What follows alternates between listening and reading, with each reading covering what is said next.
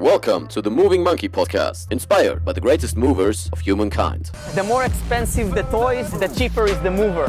I am the greatest. At the end of the day, precision beats power and time beats speed. Be water, my friend.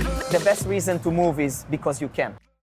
Moin moin liebe Monkeys und willkommen zu einer neuen Podcast-Episode. Natürlich wieder live mit Video und zum Hören für unterwegs. Und zwar mit dem wunderbaren äh, Valentin Tambosi. Valentin ist Natural Pro Bodybuilder und selbst auch Online-Coach für eben neue Body Composition, Körperkomposition oder eben Bodybuilding-Ziele zu erreichen. Und er verbindet vor allem das Wie und Warum mit richtig guter Qualität. Und ihm ist das Wichtigste, da persönliche Erfahrung mit einzubinden und den ganzen Bullshit, ja, Hashtag No Bullshit, wie Intelligent Strength dafür ja auch steht, ähm, das Ganze rauszulassen und sich wirklich auf das Wesentliche zu fokussieren und auch mit extrem guten Resultaten. Nicht nur bei dir selbst, Valentin, das ist sehr beeindruckend, welche Bilder du da auf Instagram hast, sondern natürlich auch bei deinen Athleten. Wir hatten letztens kurz nochmal im Gym gequatscht, ähm, da kamst du von einer äh, Competition eines Athleten von dir und das war auch sehr erfolgreich und ja, von daher freue ich mich mit dir heute über viele Dinge rund um die Ernährung zu reden, sei es Bodybuilding spezifisch, aber auch für den Laie, was das angeht, um einfach mal diesen ganzen Bullshit, den es gibt, rauszuräumen. Erstmal willkommen, Valentin, schön, dass du da bist. Ja, Leon, danke, dass ich zu deinem Podcast sein darf. Und wie du schon sagst, es ist mir ganz wichtig, dass das Wie und Warum den Leuten klar ist und dass man den Leuten nicht irgendetwas verkauft, das eigentlich super einfach ist und das verkompliziert, um es irgendwie spannender zu machen. Weil die Dinge, die funktionieren, sind meistens ziemlich langweilig und man muss einfach schauen, wie man die für sich schmackhafter machen kann, ja, ähm, wortwörtlich zum Teil, und wie man, wie man einfach langfristig diese langweiligen Dinge erfolgreich anwendet und so an sein Ziel kommt. Ganz einfach. Mhm. Ein super Punkt, den du ansprichst in Bezug auf äh, was Langweiliges spannend zu machen. Weil ich denke, manchmal ist Training zum Beispiel auch, sei es Training oder Ernährung, manchmal ist Training langweilig. Manchmal ist es, hey, du hast immer noch denselben Split, du hast immer noch dasselbe Training, vielleicht auch mit denselben Gewichten, weil es in derselben Woche ist und man ist manchmal mit der Motivation nicht ganz so da. Thema Motivation ist, denke ich, einer der wichtigsten Aspekte, vor allem wenn es um ja, die Disziplin bei der Ernährung angeht. Ähm, dann lass uns doch über das erstmal das Warum sprechen. Erstmal, warum sich gut ernähren und äh, wie das Ganze dann. Ja, also wie du, wie du kurz angesprochen hast, Motivation ist meiner Meinung nach sehr stark überbewertet, weil wenn du immer nur die Dinge machst, wie sie gemacht werden sollten, wenn du motiviert bist, dann wirst du sehr schnell gegen eine Wand laufen und das willst du natürlich nicht. Also wenn du langfristig an deinem arbeiten willst und dorthin kommen willst, dann muss Motivation etwas sein, was du gerne annimmst, wenn sie in dir aufkommt. Aber wenn sie mal nicht da ist, musst du auf Autopilot starten können. Und bis in dem Wissen, hey, irgendwann wird die schon wieder kommen. Und wenn die Motivation wieder da ist, kann ich noch mehr Gas geben. Aber du musst auf die Motivation kommen. Wenn die Motivation der Schlüssel zu dem Ganzen ist, dann hast du ein riesen, riesen Problem. Ähm, insofern, wir werden später noch genau sprechen, welche Prinzipien ich da anwende bezüglich der Ernährung. Äh, ich glaube, am wichtigsten ist, dass den Leuten mal bewusst ist, was Ernährung an sich betrifft, was ihr genaues Ziel ist, weil daran scheitert es am meisten. Die, ich würde sagen, 90 Prozent der Fragen, die ich zur Ernährung bekomme, Leuten, die bei mir Anfragen schicken, etc., ähm, drehen sich darum, soll ich jetzt eher zunehmen, soll ich eher abnehmen? Natürlich hat, wird Abnehmen immer mit Fettverlust assoziiert und Zunehmen mit aber den meisten ist ein, wo sie aktuell stehen und wo sie hinwollen. Und dann etwas mehr Sinn macht. Weil manchmal macht Überschuss mehr manchmal Defizit mehr Sinn. Es macht jetzt relativ wenig Sinn bei jemandem, der Kleiderständer, dass ich denen ein Defizit schicke, der noch mehr aus Kleiderständer, weil irgendwann ist nichts mehr übrig. Ja, ja. Das bedeutet, man muss sich Idee, was da ist, wo will die Person und bringen wir sie am schnellsten und effizientesten und optimalsten auf, auf ihr Ziel, zu ihrem Ziel. Ja, ja, das ist ein äh, sehr spannendes Thema, finde ich, weil ich finde alleine diesen Gedanken, das, was du in deinen Körper tust, vor dem Podcast-Interview habe ich noch angefangen, Apfel zu essen. War die falsche ja. Entscheidung, weil er so groß ist. Jetzt gammelt er da vor sich hin. Ja. Ähm, ähm, ist einfach alles, was du in deinen Körper tust, also welchen Input du bekommst, so veränderst du dich und so hast du selbst in der Hand, was du aus deinem Körper machst. Und ich finde, Bodybuilding ist natürlich eine für viele Leute sehr übertriebene Art und Weise, das zu zeigen. Aber ich finde, es ist ein super Beispiel, um wirklich zu sagen, hey, du kannst es von dem einen Extrem bis zum anderen Extrem treiben. Zu sagen, hey, Muskeln aufzubauen, maximaler Muskelaufbau, das ist eigentlich eine unnatürliche Art und Weise für den Körper, weil es entgegen dem Natürlichen geht. Ähm, genauso wie radikaler Fettverlust. Äh, wie gehst du denn mit jemandem hin, der keine Ahnung von Ernährung hat? Gehen wir jetzt einfach mal von so dem Otto-Normalverbraucher aus. Was rätst du dem erstmal? Hey, pass auf, fokussier dich mal auf diesen Teil der Ernährung. Und warum? Ja. Ähm, ich würde in so einem Fall erst mit Tracking an der Person genau aufschreibt, was passieren auf Gegebenheiten machen. Die Person muss einmal über, sagen wir mal, 100 Verhalten in ihren Alltag einpflegen, mit denen wir dann später eventuell zum Tracking übergehen können, aber das hat am Anfang noch nicht. Jetzt zum Beispiel, dass man einmal schaut, okay, wie oft ist die Person aktuell pro Tag und wie könnte man das optimieren? Weil sehr oft übliche Frühstück, Mittagessen, Abendessen und die Person ist sich nicht wirklich bewusst, was zu diesem Mahlzeiten konsumiert wird. Sehr, sehr gering und da Punkt die als erstes an. Sequenz und der Proteinkonsum. Und es muss jetzt nichts Großartiges sein. Das heißt jetzt nicht, dass die Person schon anfängt, sich Proteinpulver zu kaufen oder dass sie jetzt siebenmal am Tag isst. Aber wenn die Person im vier Mahlzeiten pro Tag kommt, die alle proteinreich sind, ist das schon mal ein sehr, sehr guter Start. Ähm, und äh, schlussendlich die Mikronährstoffe schauen abzudecken in Form von Obst und Gemüse. Es ist viele, viele vernachlässigen und unglaublich hinterherhinken. Dass diese vier Mahlzeiten ausreichend Protein und ausreichend Gemüse und Obst habe ich schon mal eine sehr, sehr gute Basis gelegt, um weitere Schritte zu machen Richtung, Richtung Ziel. Ja, das ist, äh, finde ich, ist schön heruntergebrochen, weil viele Leute, mit denen man darüber spricht, die wissen gar nicht, was Kohlenhydrate sind. Ja, oder auch so dieses Ding, hey, ähm, ja, ich, ich nehme nicht dieses Eiweiß, ich nehme dieses Protein. Ich habe gehört, das ist besser. So. Ja, unglaublich, unglaublich. Es, es ist echt manchmal wirklich interessant. Also ich finde es sehr interessant. Ähm, gerade aus dem Aspekt zu sagen, okay, unsere Ernährungskultur heute ist eher abgefuckt, weil es so viele Magazine gibt, die so viele Diäten proklamieren und so weiter. Und letztlich ist eine Diät, kommt ja von Diätus aus dem Griechischen und heißt, heißt Lebensweise. Ja? Ähm, wie würdest du jemandem empfehlen zu sagen, hey, ich, äh, ich weiß jetzt, was Proteine, Kohlenhydrate und, und Fette sind, ähm, ich will jetzt aber Muskeln aufbauen. Wie gehst Mhm. du dann Stück für Stück mit demjenigen vor? Mhm. Also du sprichst einen super Punkt an. Eine Diät generell, es gibt hunderte Diäten da draußen und jede Diät, kann man gleich vorweg sagen, jede Diät funktioniert.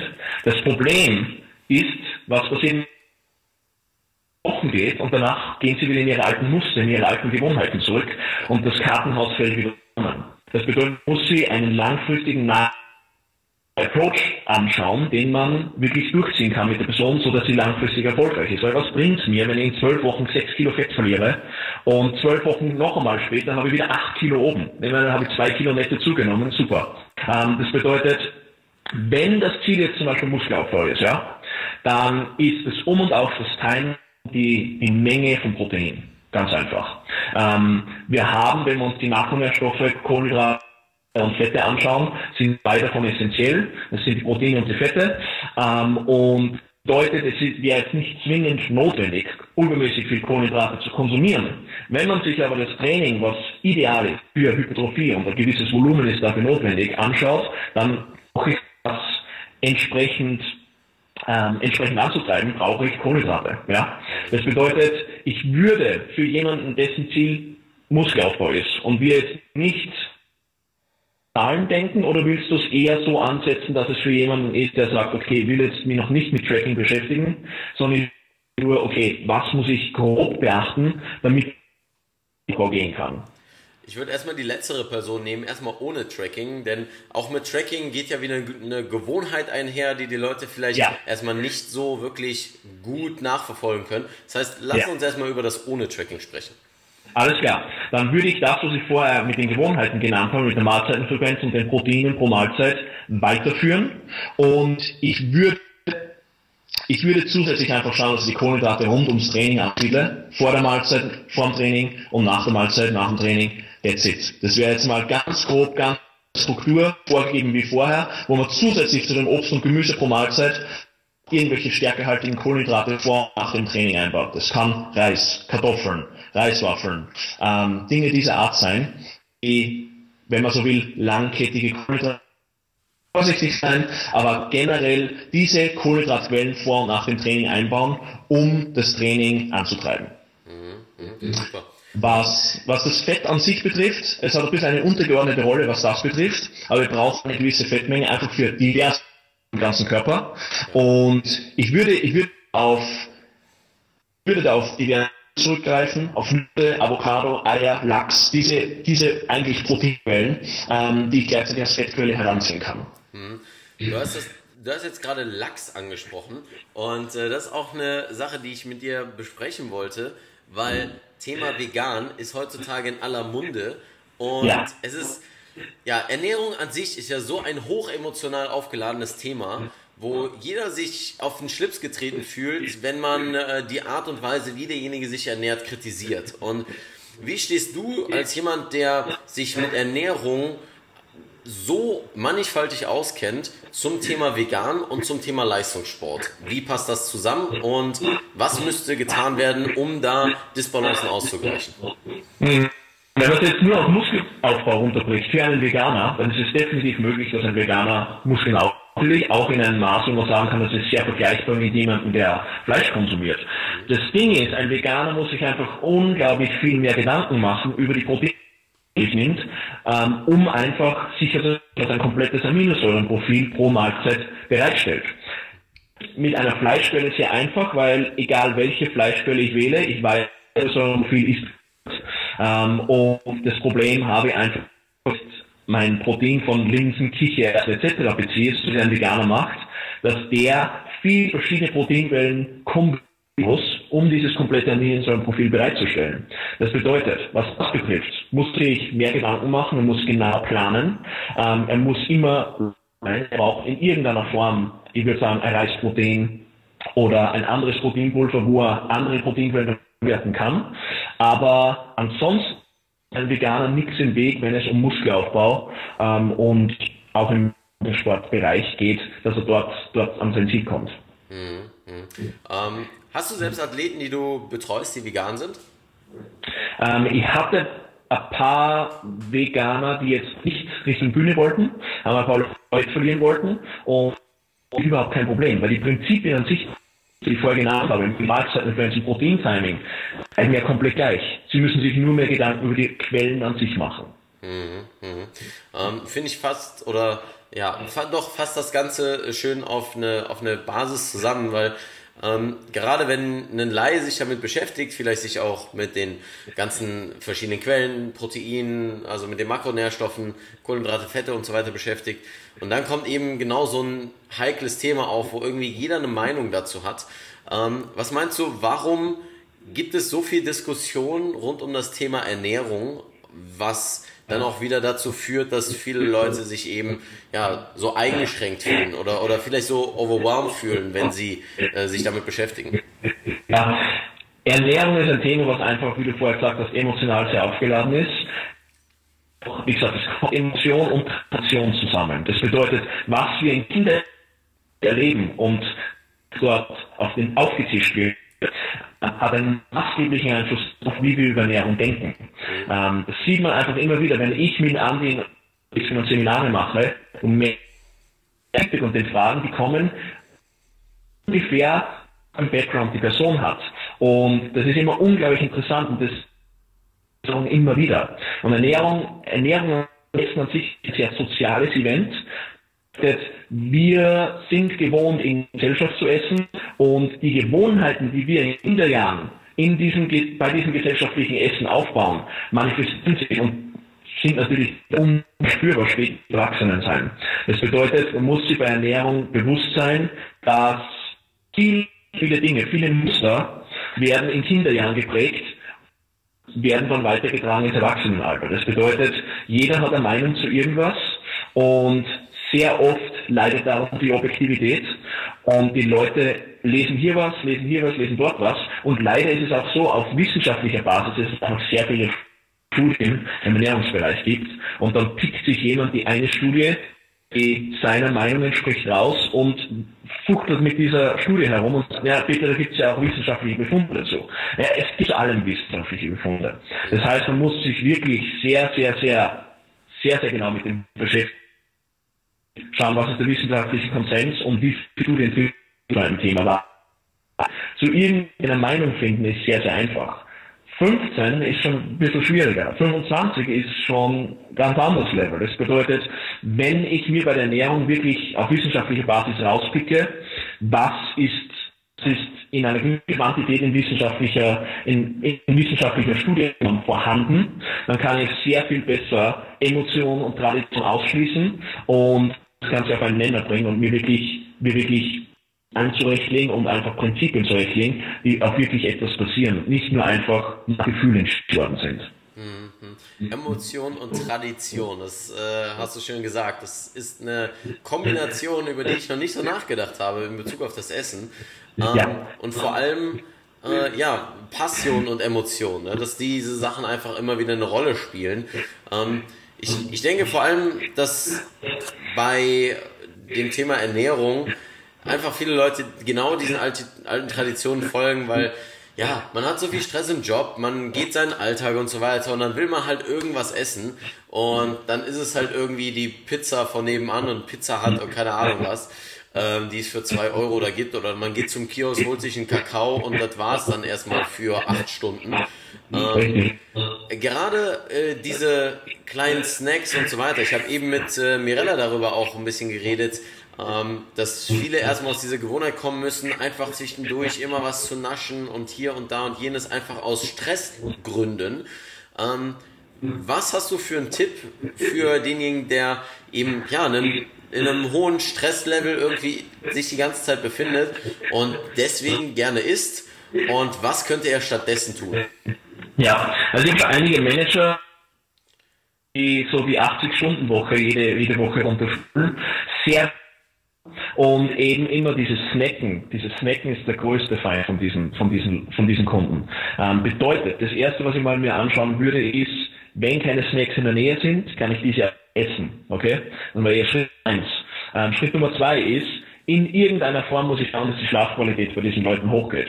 Weil wir, Schlaf ist, verhält sich hier sehr ähnlich wie Alkohol. Wenn Schlaf wird alles schlechter. Du baust weniger Muskeln auf, du verbrennst weniger Fett, äh, genauso wie bei denke, es hat null Benefit, es hat null Nachteile. Ja? Ähm, das bedeutet, wenn ich meinen Schlaf dorthin bringe, wo er hin muss, dann ist diese, diese, dieser Appetit auf Snacks stark gestiegen. Ähm, also Snacks erstens mal vor Ort haben und zweitens schauen, wie ich die Schlafqualität optimieren kann. Das, die meisten denken sich ja, das ist jetzt eine sehr direkte Herangehensweise an das Ganze, aber ist hier der Schlaf. Weil gerade generell, die Leute leiden unter chronischen äh, chronischen Schlafdefizit. Und das zieht sich, ob das jetzt ein Manager ist oder eine Hausfrau, die meisten Leute schlafen einfach, bewegen sich in damit zu wenig. Und wenn diese zwei Punkte mal abgehakt sind, wird das Problem des Snacks sehr, sehr schnell. Ein weiterer Punkt, den ich vielleicht hier ansprechen will, ist der Flüssigkeitskonsum. Wenn ich viel trinke, tue ich mir wesentlich leichter nicht richtig. Weil tue ich mir wesentlich leichter nicht andauernd ans Essen. Ja. Etwas Hummeln im Magen und das ist ein riesen Unterschied. Also ich habe manche Kunden, die zu mir kommen, wo ich mit Gewohnheiten anfange, ähm, ist es so, dass ich frage, okay, wie viel trinkst du circa pro Tag? Schreib das einmal zwei, drei Tage mit. Und dann kommt zurück bei einer erwachsenen Frau ja eineinhalb Liter. Ja, das ist ein Wahnsinn. Eineinhalb Liter, das trinke ich während dem Training. Das ist nichts. Also die Flüssigkeitsmenge, das Schlafdefizit und die Tatsache, dass sie drei große Punkte der einfach ist und wir einfach Stress mit Snacks kombinieren. Das bedeutet, man muss dort ansetzen, Stress reduzieren, Schlaf und dann kann, dann werden die Snacks sehr, sehr einfach äh, verschwinden. Ja, mhm. ähm, das sind, äh, finde ich auch wieder gute Hinweise in Bezug darauf, dass es einfach Multiprost, äh, mhm. multifaktoriell ist. und eben nicht immer nur, ja, es ist immer nur das Essen oder es ist immer nur das Trinken oder sonstiges. Und ich habe ähm, letztens, ich studiere noch Physiotherapie und wir haben letztens so ein bisschen über äh, Alterskrankheiten, also Geriatrie, ähm, Pathologie in der Geriatrie gesprochen. Und ein großer Punkt ist da, dass einfach die alten Leute, die trinken immer weniger und dass manche Menschen nicht mal auf einen halben Liter am Tag kommen. Und die Frage ist dann überhaupt, ob das dann auch einen halben Liter Wasser ist oder dann vielleicht auch nur Kaffee und Säfte. Und das finde ich ist ähm, wieder ein Beispiel dafür, dass so viele ähm, ja, Gewohnheiten wir uns anerzogen haben, die wir einfach nicht hinterfragen und wo einfach so ein Coaching beispielsweise ich als sowas von wertvoll empfinde ähm, oder eben ein Workshop, ja, ihr gebt ja das Seminar Fettfreie Masse, ihr wart letztens hier im CrossFit am Rhein, hier in Düsseldorf bei mir in der Nähe, seid jetzt sogar, seid ihr dieses Wochenende da, ja, ne? Oder? Wir sind im Juni wieder in Köln. Äh, Im Juni war das, genau, im Juni. Da sind wir leider in München, sonst wäre ich auf jeden Fall vorbeigekommen, denn das ist eine Straße weiter, wo ich wohne. Ähm, okay. ähm, genau, in, im Juni in Köln, das heißt, die Leute, die da Interesse daran haben und jetzt schon nach den 20 Minuten sagen, wow, das sind so viele geile Themen, ich will da mehr darüber erfahren, schaut einfach in die Beschreibung. Ihr solltet definitiv zum Workshop kommen ähm, äh, von, äh, von Andy und äh, dir.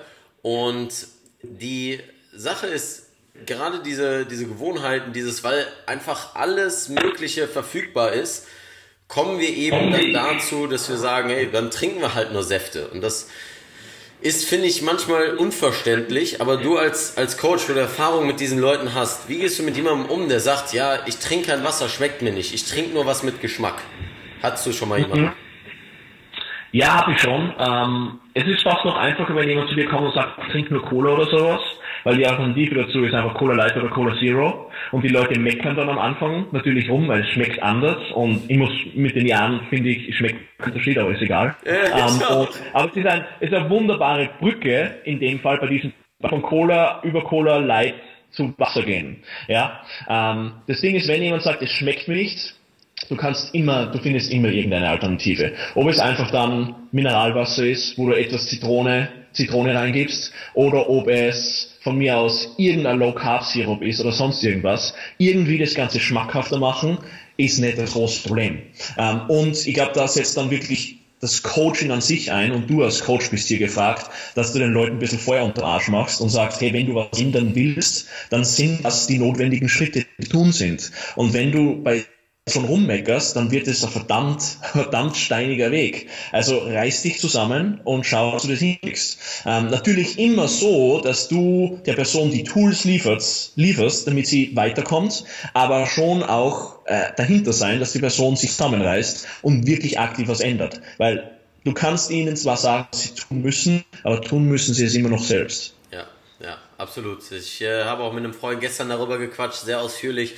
Er ist auch ähm, äh, Coach und Trainer, aber eben nicht im, im Gesundheitsbereich, sondern eher äh, in der Mentalpsychologie. Und ja, das letztlich, das Coaching an sich, vielleicht auch Leute, die jetzt gerade so sagen, ja, wie sieht denn das überhaupt aus und so weiter. Es ist halt, du gibst den Leuten Dinge an die Hand, Werkzeuge an die Hand, mit denen sie aber selbst etwas bauen müssen. Du kannst es nicht für ja. sie bauen, weil dann wäre der, der ganze Prozess überflüssig, dann müssten sie das gar nicht auch machen.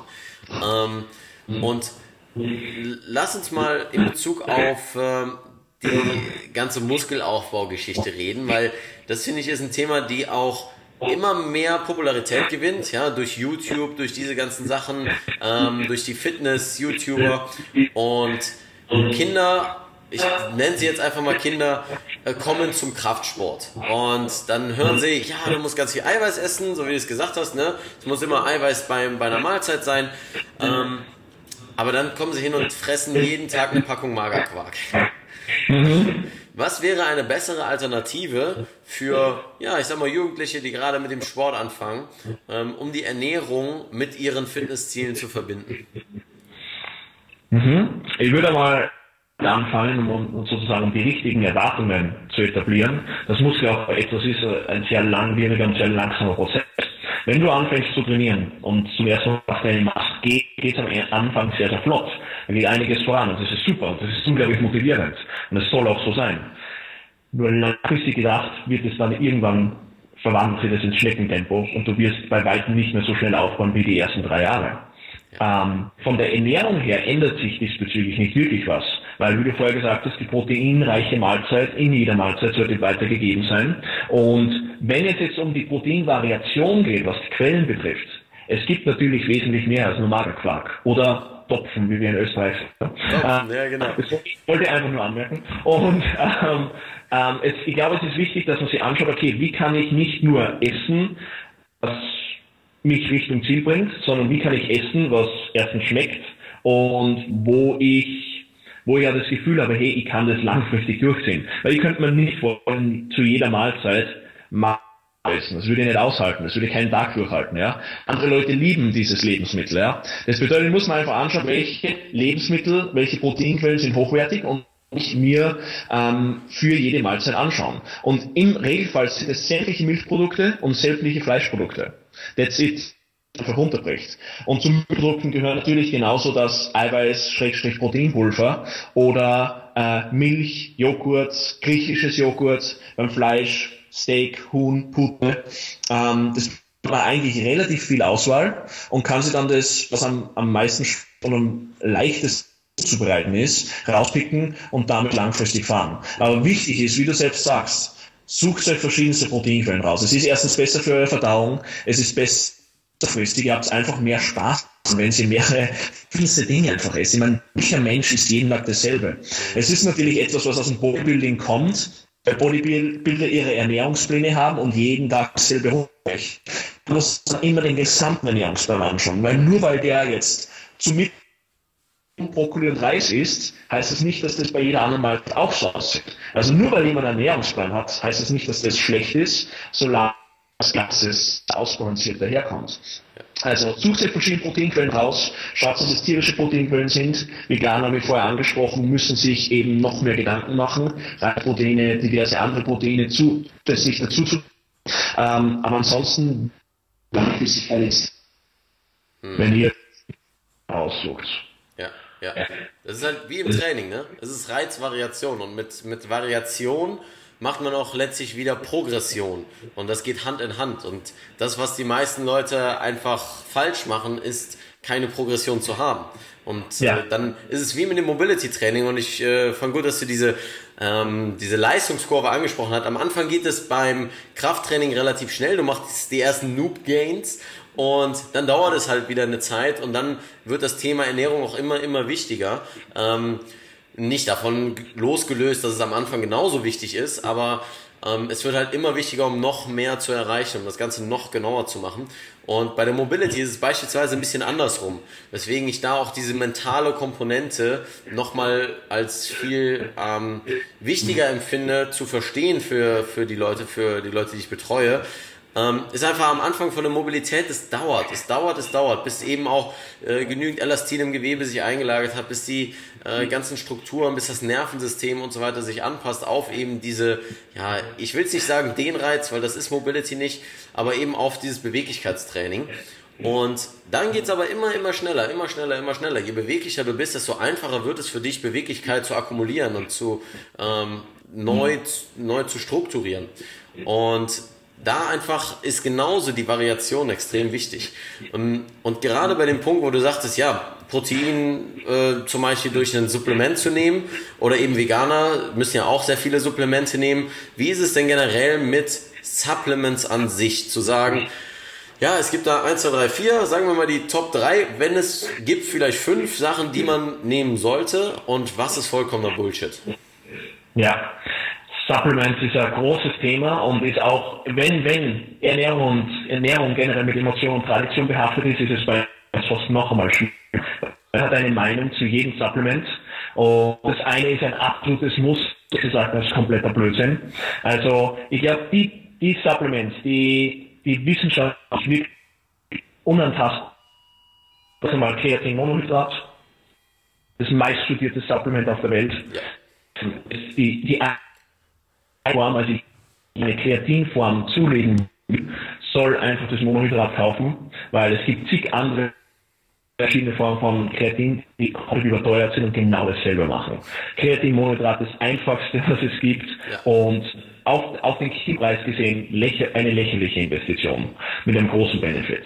Das nächste, was man anschaut, ist Koffein. also natürlich nicht, nicht wirklich un, unglaublich spektakulär, aber was jetzt als Pre-Workouts Booster schlechthin gilt, ist einfach Koffein. Wenn man sich die meisten Booster anschaut, es ist in jedem Booster Koffein drin. Warum? Es ist sehr billig und es funktioniert. Was ist mit einem Kaffee? Einfach einen Kaffee zu trinken vorher? Absolut. Doppelter Espresso runter und geht trainieren. Absolut. Ja. Das, keep it simple, wirklich. Keep it simple. Ähm, das wäre das, wär das Zweite. Das Dritte, was mir einfallen würde, äh, wäre Omega-3. Omega-3 hat in letzter Zeit definitiv ein bisschen, bisschen an Gewicht verloren, weil immer mehr Studien aufgetaucht sind, dass das jetzt nicht den großen Benefit hat, äh, wie früher geglaubt. Aber ich glaube, nur weil jetzt fünf neue Studien aufgetaucht sind, vernichtet es 100.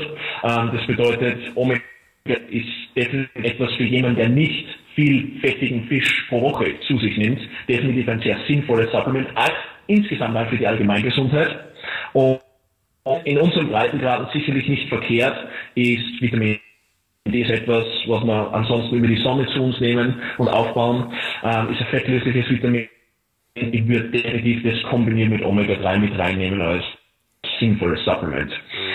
Weitere Supplements, die vielleicht Sinn machen, und es wieder, ich drehe hier rund um die Basics, wäre Magnesium ist etwas, was die, bei den meisten Chron äh, die Leute haben chronisch unterdosierte ähm, Magnesium-Level und ich würde diesbezüglich auch was die Schlafqualität sehr zur Magnesiumcitrat-Supplementierung raten. Bei mir aber super.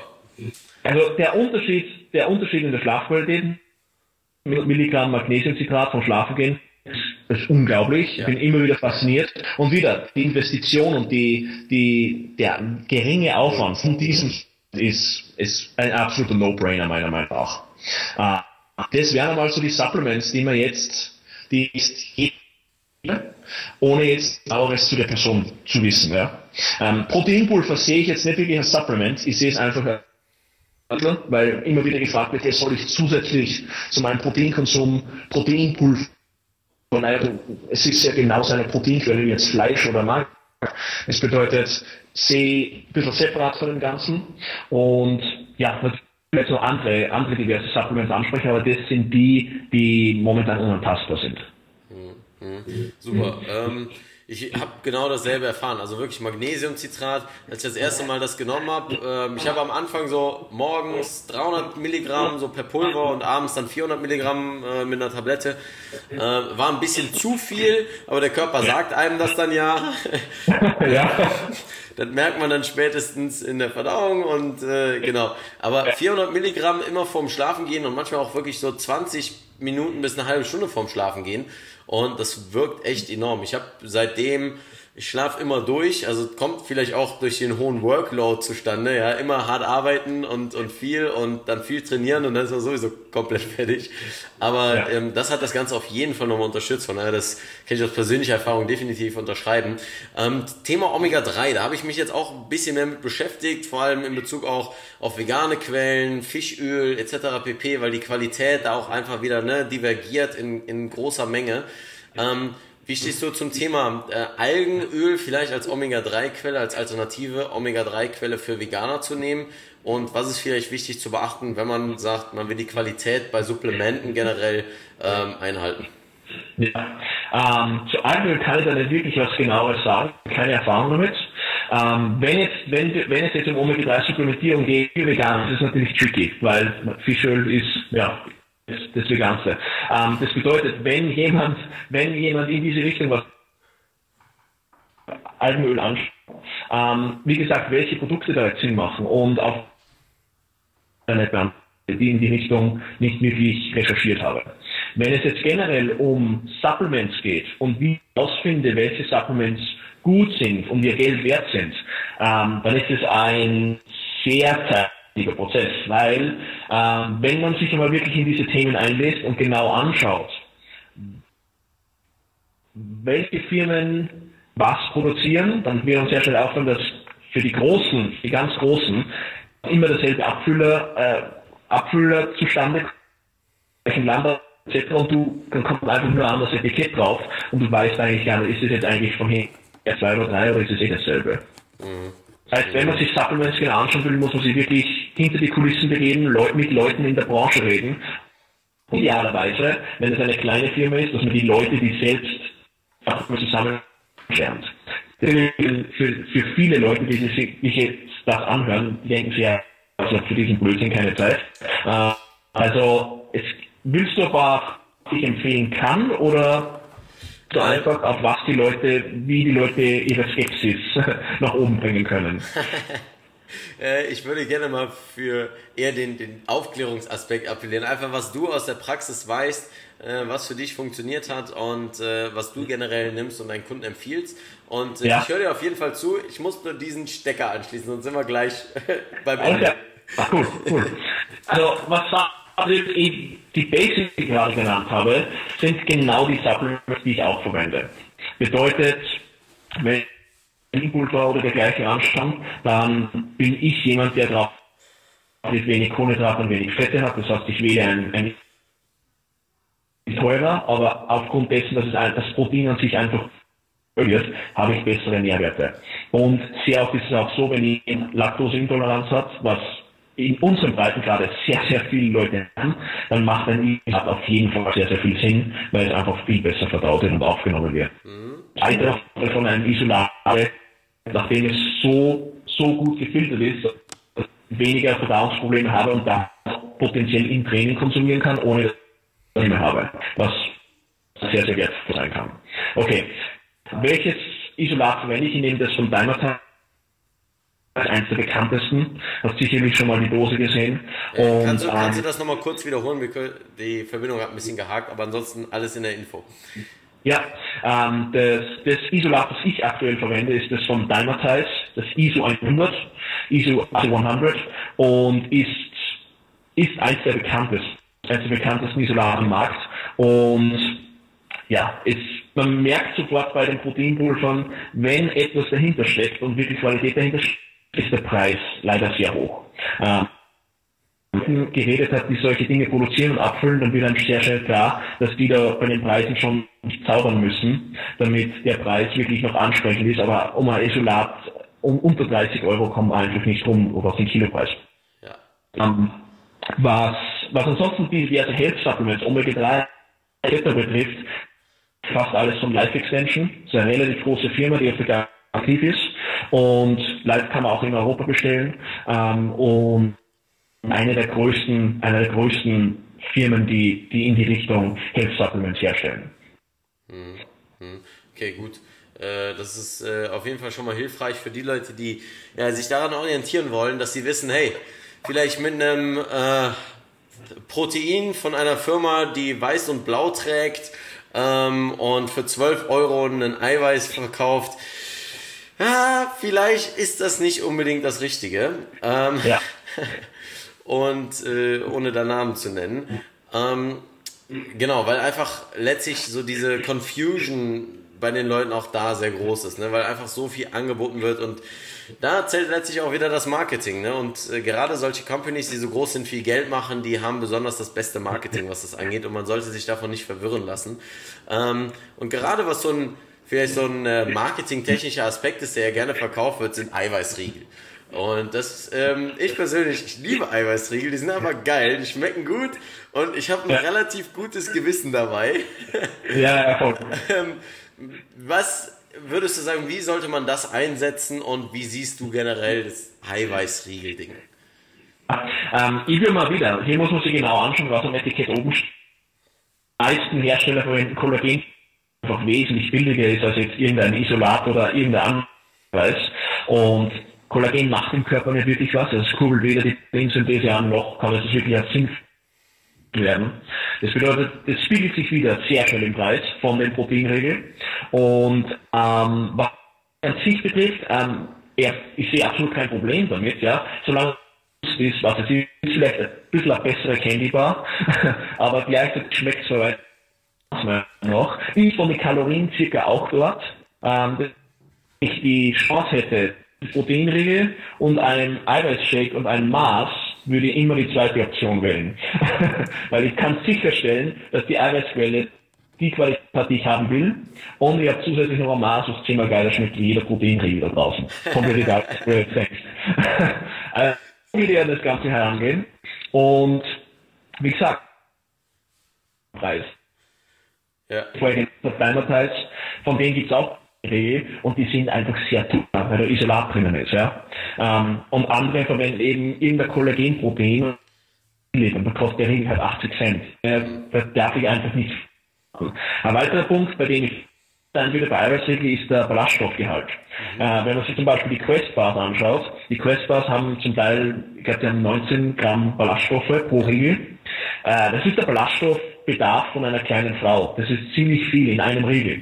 Also da denken wir dann immer, okay, wenn die Leute dann über Verdauungsprobleme und Magenschmerzen etc. klagen, wenn sie drei, vier Riegel am Tag essen, naja, du hast gerade 80 Gramm Ballaststoffe reingefressen. also da darfst du nicht wundern. Zu dem zusätzlichen also, Essen, was man sowieso noch isst.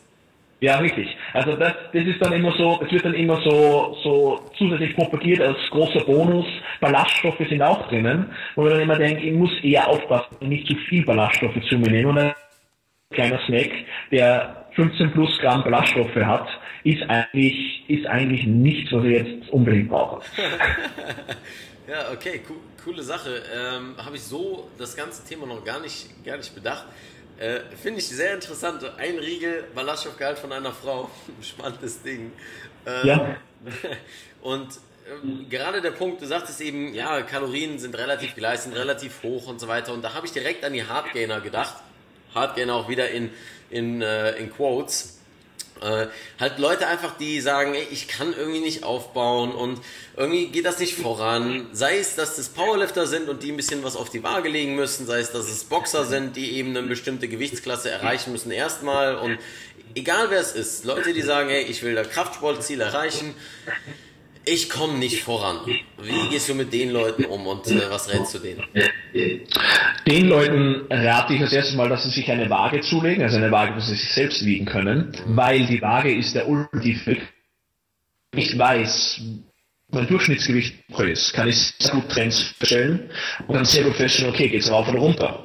Und darauf basieren kann ich dann meine Ernährung anpassen und schauen, okay, wenn ich wirklich ein Hardgainer bin oder jemand, der einfach zunehmen will oder in eine andere Gewichtsklasse gehen will etc., dann muss ich ich muss in, in ein größeres Kal Kalorienüberschuss gehen als wie vorher. Vielleicht war die Person vorher über einem Überschuss, was meistens der Fall ist. Ähm, also die Fragen, die da eben immer kommen, ich sage es eh immer wieder, sind immer unglaublich leicht zu beantworten, weil die Leute, ich komme einfach nicht voran und dann fragen, wie viel isst du circa pro Tag? Und die, die Person hat und dann fragst du, okay, wie hat sich dein Gewicht die letzten sechs Monate entwickelt? Keine Ahnung. Okay, wo ich jetzt nicht glaube, dass das, wo man, wo man olympischer Athlet sein muss, damit man das weiß von sich, sondern es sind relativ einfach, einfache Basics, ja. Und wenn die mal sind, dann kann ich sehr, sehr einfach Richtung Ziel steuern. Und bei den meisten Leuten scheitert es einfach an der Planung und an der Struktur. Also die meisten Hardgainer haben einfach, sind einfach ungeplant und haben wenig Struktur. Keine Ahnung, was sie eigentlich zuführen. Und sobald sie das einmal kontrollieren und das Struktur bringen, dann sind es keine Hardgainer mehr. Also das ist, ist meistens ein Planungsproblem als, und ein, ein Wahrnehmungsproblem, als wie wirklich der Körpertyp oder der Stoffwechseltyp oder sonst irgendwas. Das sind äh, mehrere Punkte, in die ich gerne mit dir tiefer reingehen will. Äh, Punkt Nummer eins ist erstmal der Punkt, die The äh, Thematik Wahrnehmung. Weil Körperwahrnehmung ist, finde ich, gerade durch, und das war eben auch im Podcast mit Mirella so ein bisschen der äh, Konsens, ist sehr gestört, ist sehr beeinflusst eben durch die sozialen Medien und so weiter. Und die Leute haben überhaupt kein Gefühl mehr dafür, was eigentlich ja, richtig ist oder vernünftig ist von Thema Ernährung her. Ähm, was ist deiner Meinung nach wichtig zum Thema Körperkomposition, dass Leute nicht ähm, beeindruckt werden oder falsch beeindruckt werden für dem, was sie auf Social Media sehen und dadurch ein schlechtes äh, Empfinden haben, was ihren eigenen Körper angeht? Ja, also Social Media ist, egal von wem du dir die Social Media das anschaust, das ist der Highlight Reel und die Leute posten einfach die Highlights von ihrem Leben oder von ihrem Job oder was auch immer. Und wenn man sich diverse Leute anschaut, ist meistens einfach Inszenierungen. Die Leute posten professionelle Bilder von sich selbst in Bühnenform, ähm, in Beachbodyform, was auch immer. Und Leute glauben, die diesen, dass der 365 Tage im Jahr sieht. Und vergessen um dorthin zu kommen, musst du auch einmal anders aussehen. Du kann shredded, ripped sein und mega stark und mega mobil und dauernd Muskeln aufbauen und ähm, setz dir ein Ziel, arbeite Richtung Ziel und sei dir bewusst, dass alles im Leben eine gewisse Investition erfordert und erst später bekommst du dafür etwas. Ähm, das muss den Leuten klar sein. Also wenn du jetzt etwas in die Richtung, Richtung dieses Ziel investierst, kommt nicht sofort etwas zurück, sondern musst lange investieren, bis du etwas ernten kannst. Und das ist, das ist ein Punkt, den viele nicht verstehen wollen, weil es einfach bedeutet, okay, das, das ist zu realitätsnah, glaube ich einfach, und es ist ein bisschen zu trocken, wie das Ganze rüberkommt. Also ganz vorsichtig sein bei Social Media, was die Leute da präsentieren, gerade wenn die Ernährung geht. Nur weil der jetzt gerade da am Strand sitzt und irgendwann Salat isst und sagt, so, der Muskeln aufgebaut, ähm, heißt das nicht, dass das tatsächlich die letzten fünf Jahre bei dem so abgelaufen ist. Ja? Also wenn man sich der Prinzipien bewusst ist, und wir haben jetzt schon ein paar Dinge durchgegeben, proteinreich sechs Mahlzeiten pro Tag ist sogar viel Flüssigkeit, so Obst und Gemüse, sind schon viele Prinzipien abgedeckt und ich kann schon von dieser halten. Social Media gehen und dort Leute, die das vielleicht auch noch beruflich machen, ja, und den ganzen Tag nichts anderes zu tun haben, als sich um ihren Körper zu kümmern, damit vergleichen, wenn man selbst eine 50-Stunden-Woche hat und vier Kinder. Ja, ja. Es ist einfach äh, Apfel mit Birnen zu vergleichen, ne? Und äh, ja. letztlich auch sich da nicht fertig zu machen. Ich meine, ich finde es cool, wenn ich ein Sixpack habe, aber hey, das ist auch nur ein Sixpack. So, das heißt auch gar nichts. Das heißt weder, dass ich stark bin, das heißt weder, dass ich gesund bin, weil beispielsweise, wenn wir uns Bodybuilder angucken, auf der Bühne sind sie in eigentlich dem ungesündesten Zustand, in dem sie sein können körperlich. Ähm, aber es ist natürlich krass, wenn man sieht, boah, die sind so gemeißelt und so weiter. Ähm, ja. Aber rein von den Hormonen und so weiter, von ihrem ganzen Hormonhaushalt, und da bist du äh, mehr Experte als ich, aber so das, womit ich mich damit beschäftigt habe und auch deine Interviews gesehen habe, ähm, sagst du ja auch das Gleiche. Es ist halt ein ungesunder Zustand, dort auf der Bühne zu stehen und das hält sich ja auch nicht für lange. Ja, das sind dann vielleicht zwei, drei Tage, dann nimmt man extrem schnell wieder was zu und dann hat man vielleicht einen Monat später nochmal einen Wettkampf, wo man nochmal wieder was reduzieren kann. Aber dann, wie du auch in deinem äh, Post, ich habe einen Post gesehen bei dir, du machst einen äh, Kabel, Kabelrudern äh, ja. und hast drunter geschrieben nur 2020. Und mit Jan Frisse in dem Interview sagtest es ja selbst, wenn Leute zu dir kommen und gesagt haben, hey, geile Form, war ein bisschen erstmal auf der Bühne und du sagst 2020. Das ist in fucking zwei Jahren fast. Ja, ja richtig. Richtig. Sobald man diese Zeitfenster verstanden hat, ja, und weiß, wie lange das alles dauert, dann wählt dementsprechend auch seine dieser Zeitrahmen bewusst. Die Leute müssen einfach aufhören zu glauben, dass wenn jemand so dass das gesund ist und das ist in dem Bereich sehr extrem und genau das ist das, was für mich reizvoll ist, aber das ist nichts, was für jemanden empfehlenswert ist, der sagt, Allgemeingesundheit ist absolut das Wichtigste. Auch wenn man von jemandem spricht, der natural ist. Wenn das jetzt unter, in, unter, in den unterstützten Bereich geht, ist es noch einmal ein bisschen ungesünder, ja. Aber und das Naturale kann man sagen, okay, sämtliche Körperfunktionen regenerieren sich nach ein paar Monaten wieder, aber es dauert einen. Ähm, und dann kann man, dann ist man absolut wieder gesund, ja. Aber jemand, der sagt, hey, ich will stark sein, ich will, ich will hart trainieren, ich will gesund sein, ich will mich dementsprechend ernähren, ich will mich gut fühlen, ähm, für den ist so eine Form absolut nicht notwendig. Warum auch? Für was? Und wie gesagt, wie du selbst sagst, es ist nicht lange haltbar. Also ich glaube, der läuft dann 28 Wochen so durch die die Strände und schaut so super toll aus. Ähm, man schaut besser aus, als man sich äh, guter Punkt, weil ich meine, äh, die Leute, die 24-7 äh, ripped sind und ich meine, da trat sich jetzt ein sehr heikles Thema an, aber man sieht es einfach generell, finde ich, an den Leuten, die 24-7 auch die ganze Zeit auf Instagram so, so rumlaufen und das meine ich jetzt, also so und so, ja. ripped und stark, da ist halt dann irgendwas im Spiel. Ja? Also irgendwas an zusätzlichen Hormonen, irgendwas, was eben diese Körperkomposition oder diesen Hormonhaushalt so in dieser Art und Weise hält, was äh, sonst eben natürlich nicht ist. Ähm, ja. Was ist mit äh, dem Thema, und da wollte ich eben nochmal, das war so der zweite Pfad, der sich für mich geöffnet hat, ähm, um mit dir da weiter reinzugehen, und zwar Thema Stoffwechseltypen. Ich habe ähm, ein Seminar von äh, Alex und Anni besucht in Salzburg, da haben sie auch ein bisschen über eben das fettfreie Masse Programm gesprochen. Ähm, nicht ganz so intensiv, wie ihr das auf eurem fettfreie Masse Workshop an sich macht, über mehrere Stunden. Aber er hat auf jeden Fall das Thema Genetik und Stoffwechseltypen angesprochen. Ähm, für die Zuschauer, für die Affenbande, die zuhört. Sprich doch einfach mal über das Thema ähm, Körperkomposition beziehungsweise welche Stoffwechseltypen es gibt und was vielleicht outdated ist, was man generell noch glaubt. Ja, äh, wenn es um Stoffwechseltypen geht, nehmen die meisten Leute an, okay, das aktuelle Erscheinungsbild einer Person lässt mich lesen, was für ein Körper- oder Stoffwechseltyp diese Person ist. Also wenn jetzt jemand enge Schultern hat und spindeldürre ist, ja, dann ist er automatisch ein Hardgainer. Nein, das muss überhaupt nicht der Fall sein. Also wenn ich mir da alte Bilder von Phil Heath anschaue, dem amtierenden Mr. Olympia, äh, wie der als Kind ausgesehen hat ähm, und wie der jetzt aussieht, ja. würde man vielleicht früher sagen, okay, unterernährt und Hardgainer und der wird nie Muskeln aufbauen. Naja, es ist doch ein bisschen was aus ihm geworden. Bedeutet, die aktuelle Erscheinung einer Person sagt uns nichts darüber, im Körper dieser Person vor sich geht oder über das genetische Potenzial. Ja? viele Faktoren mit.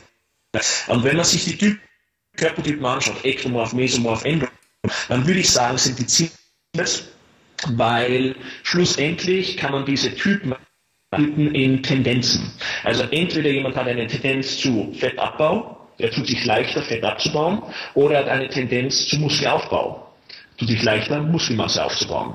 Und sobald man erkennt, okay, Variablen, kann ich sagen, okay, ist eher in dem einen Lager oder die Person ist eher im anderen Lager.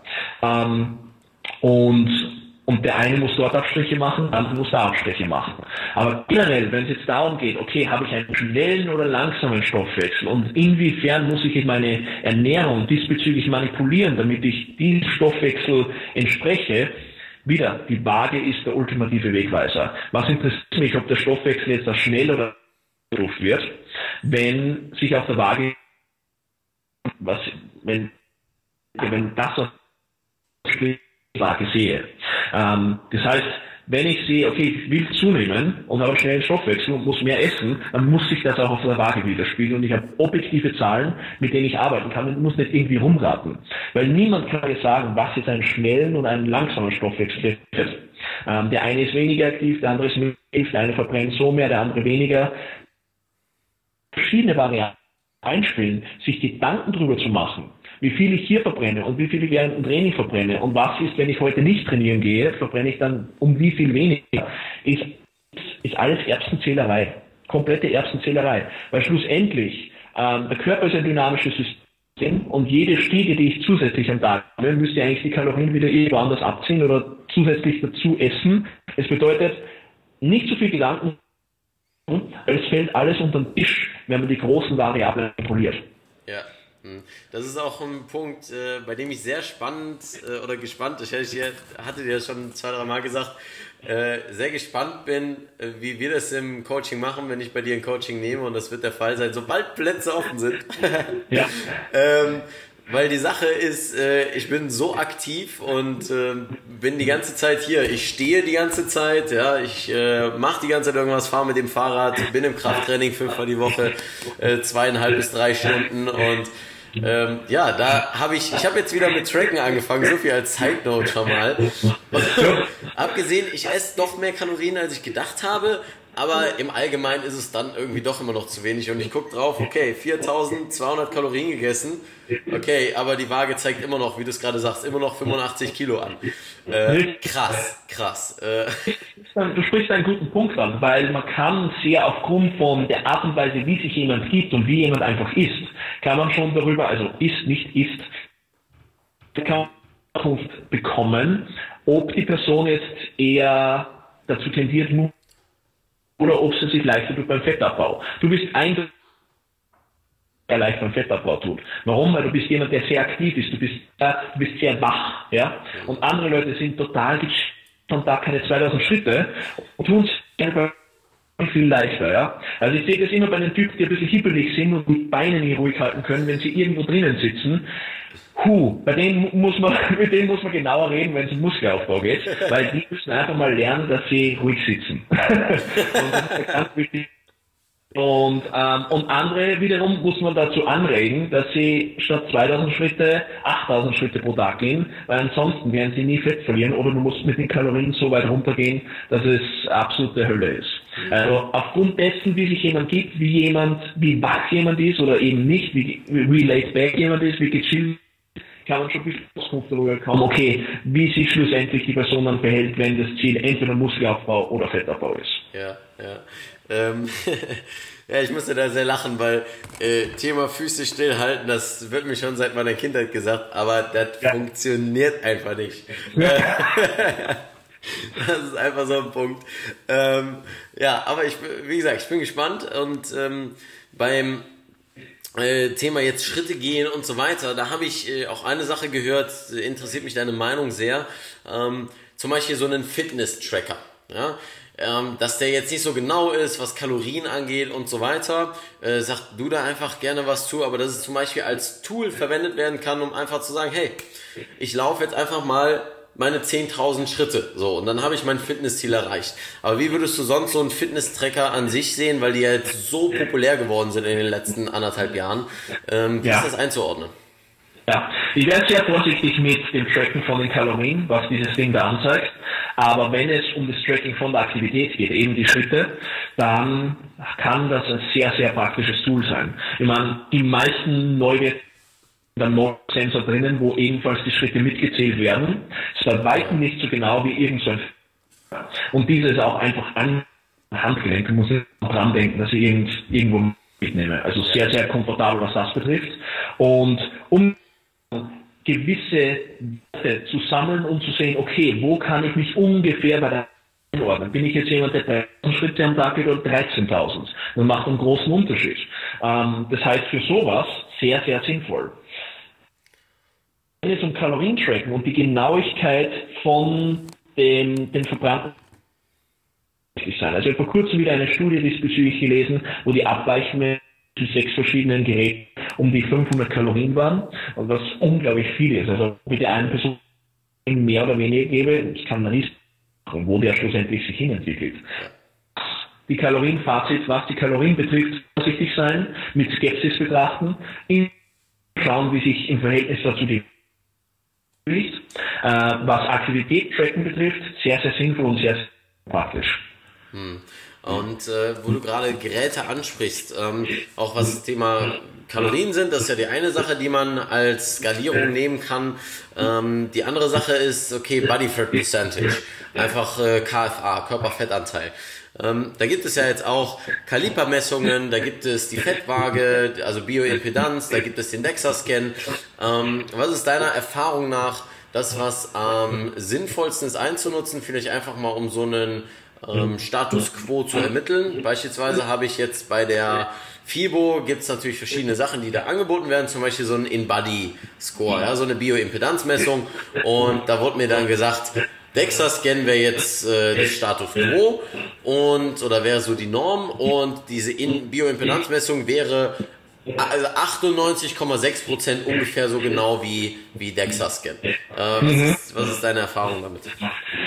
Also erstmal klarstellen, dass es Möglichkeit gibt, Fett zu messen. Bedeutet, wenn man sich zum Beispiel Kalibermessungen anschaut, ist es eine hautfaltendicke Messung. Wenn man sich DEXA-Scan anschaut, ist es eine knochendichte Messung. Sozusagen der, der Körperfettanteil, der dabei gemessen wird, Abfallprodukt. Und auf dessen kann man ungefähr darauf schließen, Körperfettanteil die Person hat. DEXA ist, wäre auch mein Go-To-Tool für die Körperfettmessung. Man muss sich aber einfach der Begrenzungen dieser Messvariation bewusst sein. Ähm, DEXA-Scan hat einen Abweichungsgrad von plus minus 5%. Das heißt, wenn ich tatsächlich 5% Körperfett hätte, kann, kann DEXA entweder 0% anzeigen oder 10%. Und insofern bedarf es einer gewissen, gewissen Erfahrung, um zu sehen, okay, ich habe schon viele Bilder gesehen, ich weiß ungefähr, wie jemand mit Körperfettanteil aussieht. Und jetzt kann ich vergleichen, wenn ich diese Messung und die dieser Person sehe. Weil zum Beispiel, ich habe Kundin gehabt, hat Exoscan-Messung gehabt, hat unter 5% Körperfett gehabt. Das ist bei einer Frau extrem niedrig.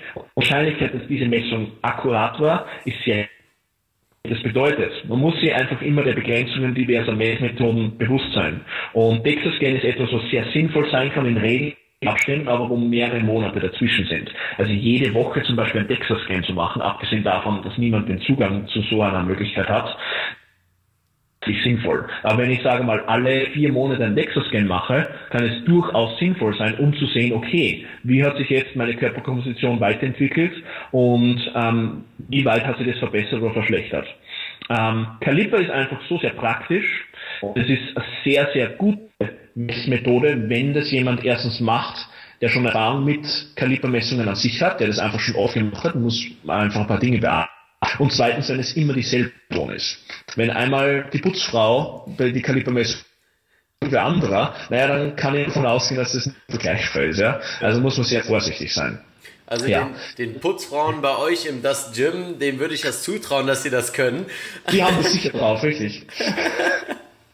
Also die, das sicher auch generell, äh, wenn es um Inbody oder solche Messungen geht, ähm, immer vorsichtig mit diesen, äh, ich denke mal, wenn man den Zugang dazu hat und so etwas leicht machen kann, auch wenn es die Körperfettmessfunktion bei der normalen Waage ist, kann man ruhig notieren und aufschreiben, weil man kann ausgehen, auch wenn es falsch misst, es misst immer falsch.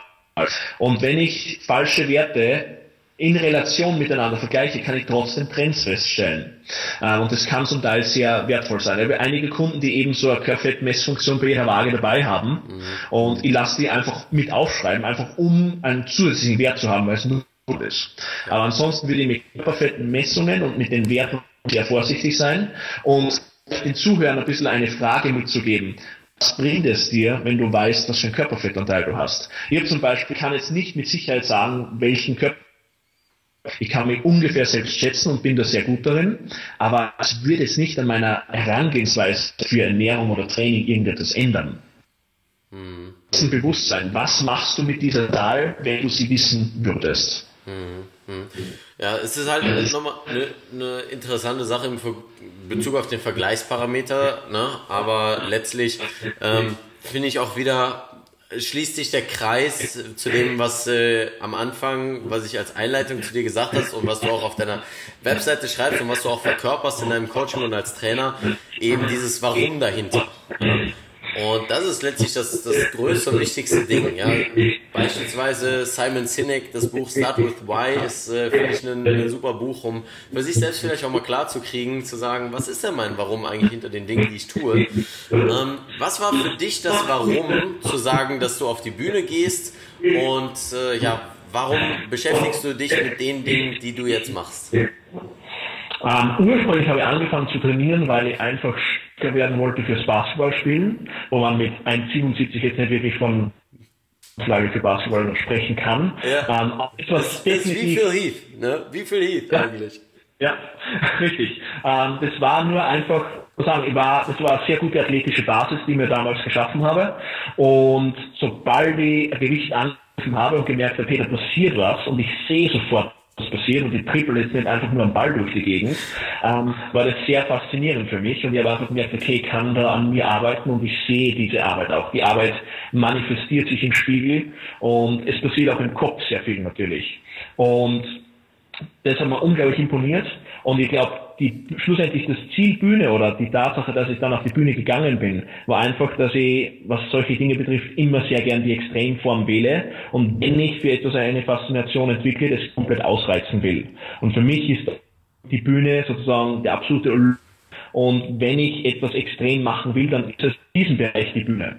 Und ich will alles ausreizen, ich will alles optimieren und will schauen, dass das, was ich angreife und das, was ich an den Regeln, an denen ich schraube, dass ich, dass ich, dass ich das so weit optimiere, dass nicht mehr geht. Das ist ähm, ich glaube, das ist für viele genau das, was die was abschreckend ist im Sport, weil sie denken, oh, das ist eben zu extrem.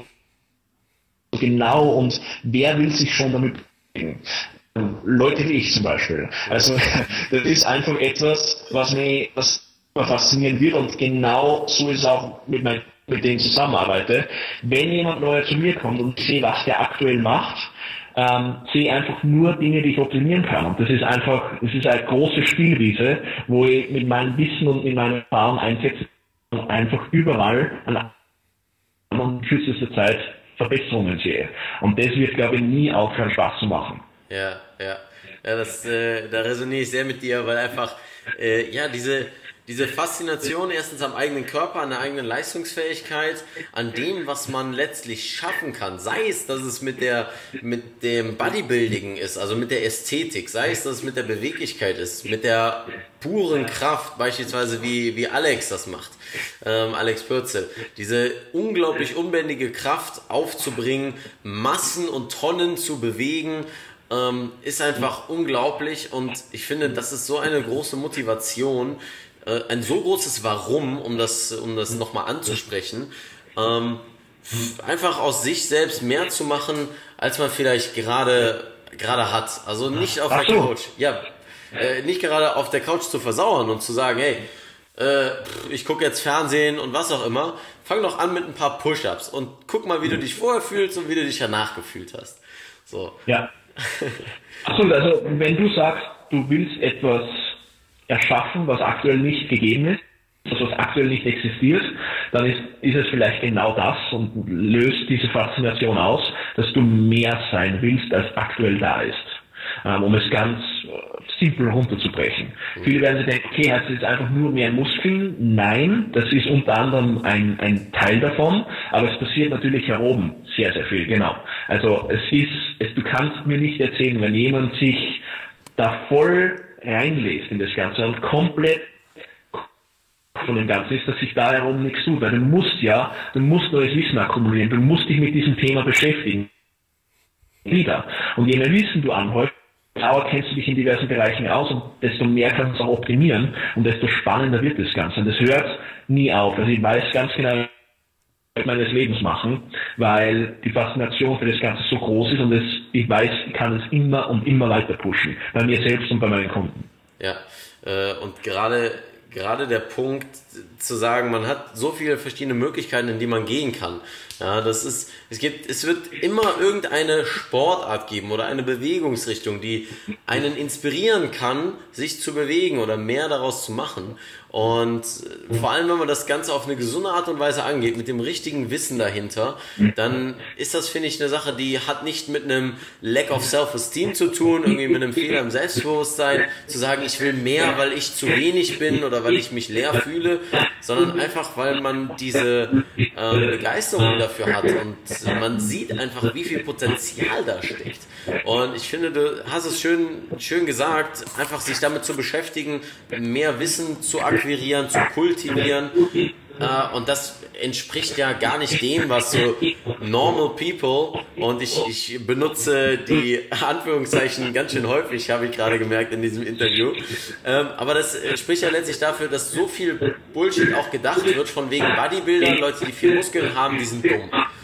Und ey, dann soll derjenige mal zum das Gym gehen und einmal dort trainieren und er sieht Leute, wie sie passioniert, leidenschaftlich trainieren und mit so viel ähm, ja, Wissen und, und Intellekt und äh, ja auch so viel Tiefe dahinter, dass das eigentlich auch nochmal eine Bestätigung dafür ist, dass das so ein Mythos ist, der absolut überhaupt nicht stimmt. Ne? Man muss dazu sagen, es ist Bodybuilding an sich und was wir hier machen, ist sehr einfache Art. Es ist sehr, sehr, man geht sehr methodisch vor, ja, absolut. Ist sehr simpel. Aber das, wie gesagt, wie weit die Person sich dann nach oben hier weiterentwickelt, das Ganze jedem selbst natürlich eben die einen Bodybuilder, die diesem Klischee voll und ganz entsprechen, leider. Und dann gibt es eben die anderen, die wesentlich mehr nicht nur Körperkultur verbinden, sondern viel, viel mehr und Gesamtentwicklung des ja. Körper, Geist, alles zusammen. Und ich glaube, genau dann wird es richtig spannend. Ja, und du sagtest auch, dass es simpel ist, aber ich finde gerade, dass wenn man Dinge simpel machen kann, dann zeichnet das besonders von eben äh, dem Intellekt oder, oder der äh, Beschäftigung mit den Themen. So wie Einstein eben sagte, wenn du eine Sache verstanden hast, dann kannst du es einem Fünfjährigen erklären.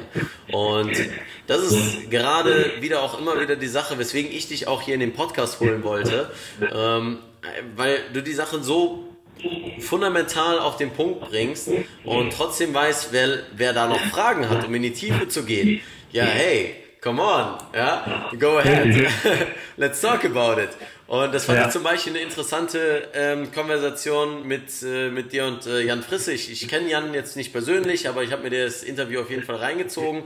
Und ich fand es schon sehr spannend, weil echt an einem Punkt, und ich liebe diesen Moment, wenn ich diesen Punkt erreiche, ich gedacht so, okay, warte mal, worüber reden die gerade so?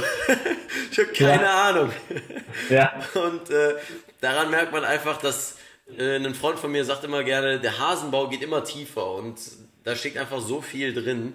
Ähm, und nochmal, um diese, diese Bestätigung dessen zu haben, wenn jemand nicht weiter weiß, ja, wenn du jetzt gerade zuhörst, egal ob du zusiehst oder zuhörst, und du bis zu diesem Punkt gekommen bist und gesagt hast, ey, voll geil, was hier alles äh, besprochen wurde und was, was Valentin da sagt und das ist super spannend, aber ich komme halt auch selbst in meinem Training nicht weiter, dann geh zu Valentin, lass dich coachen, weil ein Coach hat immer erstens mehr Erfahrung und zweitens die Möglichkeit, dir das so simpel beizubringen, dass auch du das umsetzen kannst.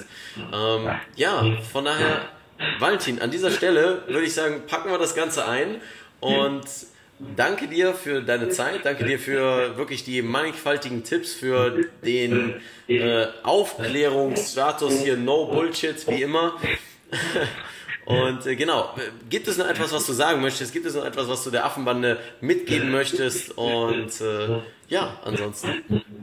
Erstmal danke, dass du zu Gast sein durfte, Leon. Und was ich den Leuten vielleicht mitgebe, ist, keep it simple und Zählen sind sehr gering in der Anzahl, aber wenn ihr die optimiert und perfekt hinkriegt, dann kommt ihr, dass wir werden sehr um euch zehn diverse Details kümmert, die null, null Unterschied machen.